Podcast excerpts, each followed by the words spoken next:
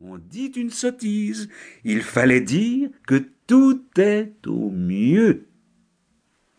Candide écoutait attentivement et croyait innocemment, car il trouvait mademoiselle Cunégonde extrêmement belle, quoiqu'il ne prit jamais la hardiesse de le lui dire. Il concluait qu'après le bonheur d'être né baron de Thundertentrank, le second degré de bonheur était d'être mademoiselle Cunégonde, le troisième de la voir tous les jours, et le quatrième d'entendre maître Pangloss, le plus grand philosophe de la province et par conséquent de toute la terre.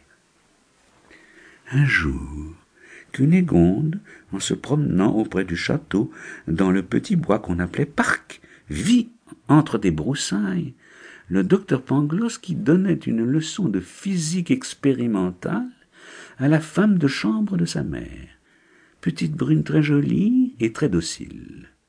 Comme mademoiselle Cunégonde avait beaucoup de disposition pour les sciences, elle observa sans souffler les expériences réitérées dont elle fut témoin.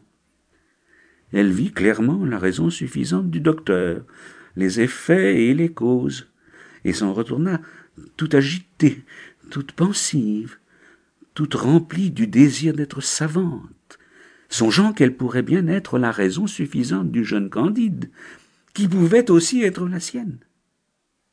Elle rencontra Candide en revenant au château et rougit. Candide rougit aussi. Elle lui dit bonjour d'une voix entrecoupée et Candide lui parla sans savoir ce qu'il disait. Le lendemain, après le dîner, comme on sortait de table, Cunégonde et Candide se trouvèrent derrière un paravent. Cunégonde laissa tomber son mouchoir, Candide le ramassa, elle lui prit innocemment la main, le jeune homme baisa innocemment la main de la jeune demoiselle avec une vivacité, une sensibilité, une grâce toute particulière. Leurs bouches se rencontrèrent, leurs yeux s'enflammèrent, leurs genoux tremblèrent, leurs mains s'égarèrent.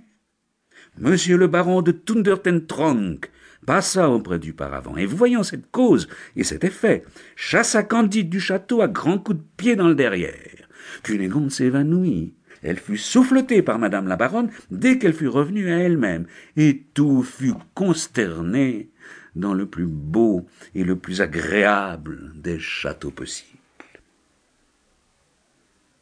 Chapitre 2 Ce que devint Candide parmi les Bulgares.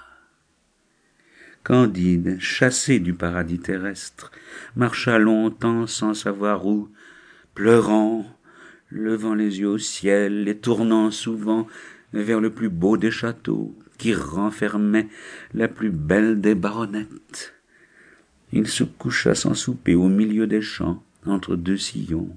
La neige tombait à gros flocons. Candide, tout transi, se traîna le lendemain vers la ville voisine qui s'appelle Waldberghof Trach Dirkdorf. Et n'ayant point d'argent, mourant de faim et de lassitude, il s'arrêta tristement à la porte d'un cabaret deux hommes habillés de bleu le remarquèrent. Camarade, dit l'un, voilà un jeune homme très bien fait et qui a la taille requise. Ils s'avancèrent vers Candide et le prièrent à dîner très civilement. Messieurs, leur dit Candide avec une modestie charmante, vous me faites beaucoup d'honneur, mais je n'ai pas de quoi payer mon écho. Ah, monsieur, lui dit un des bleus, les personnes de votre figure et de votre mérite ne paient jamais rien. N'avez-vous pas cinq pieds cinq pouces de haut? Oui, messieurs, c'est ma taille, dit-il en faisant la révérence. Ah, monsieur, mettez-vous à table. Non seulement nous vous défrayerons, mais nous ne souffrirons jamais qu'un homme comme vous manque d'argent. Les hommes ne sont faits que pour se secourir les uns les autres. Vous avez raison, dit Candide. C'est ce que M. Pangloss m'a toujours dit, et je vois bien que tout est au mieux. On le prie d'accepter quelques écus. Il les prend et veut faire son billet. On n'en veut point. On se met à table. N'aimez-vous pas tendrement? Oh oui répondit-il, j'aime tendrement mademoiselle Cunégonde. Non, dit l'un de ces messieurs.